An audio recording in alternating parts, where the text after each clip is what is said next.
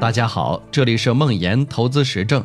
梦岩是且慢创始人，在互联网金融行业十余年，深入理解并实操美股、港股、A 股等多种投资方向，每周都会记录自己的实盘业绩和心得体会。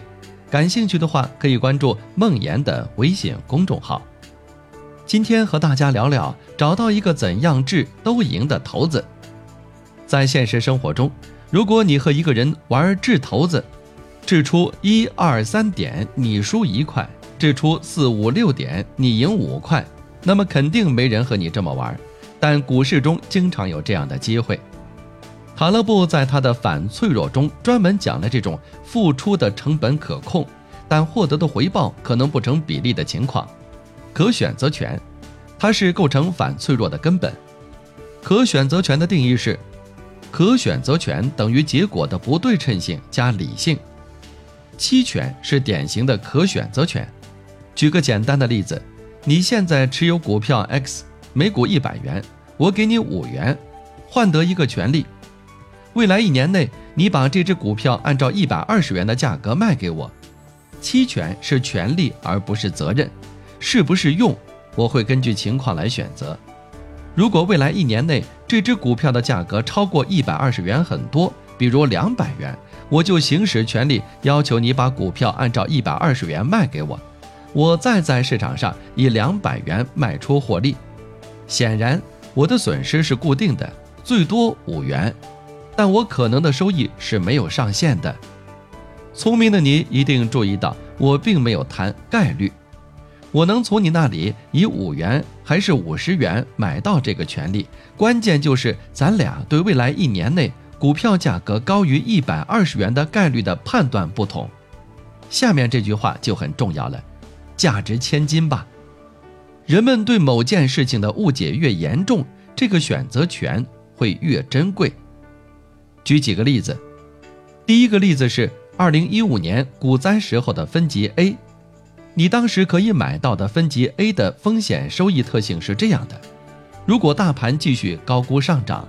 到期收益率年化百分之七加定期下折收益百分之五，如果股市暴跌，一次性获得百分之十五到百分之三十左右的下折收益，这和我说的掷骰子那个不对称的赌局有区别吗？人们对某件事情的严重误解是，在二零一五年六月，没人相信股市会暴跌。第二个例子是，二零零八年底的封闭式基金。当时的股市估值已经很低，如果大盘继续下跌，封基的高折价可以提供一个每年百分之五到百分之七的安全垫。中国经济增长可以提供年化百分之十左右安全垫。如果大盘上涨，一次性获得反弹的高收益，这和我说的掷骰子那个不对称的赌局有区别吗？人们对某件事情的严重误解是，在二零零八年十月，没人相信股市会上涨。第三个例子是金融危机时候的 CDS，大空头中的迈克尔·巴里找到高盛一起搞的房贷证券市场的信用违约互换，也就是 CDS。CDS 就像一种保险，但却不是保自己的资产。比如，你给隔壁老王的汽车买了一份保险，如果车毁了，你可以拿着保单去领钱。如果房地产市场继续繁荣，缴纳低廉的保费。因为大家不相信房地产市场会崩溃，所以保费不贵。如果房地产市场崩溃，巨大的收益，这和我说的掷骰子那个不对称的赌局有区别吗？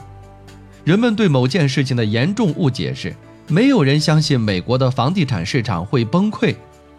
不只是金融市场，生活中也有很多这样的不对称选择权的例子。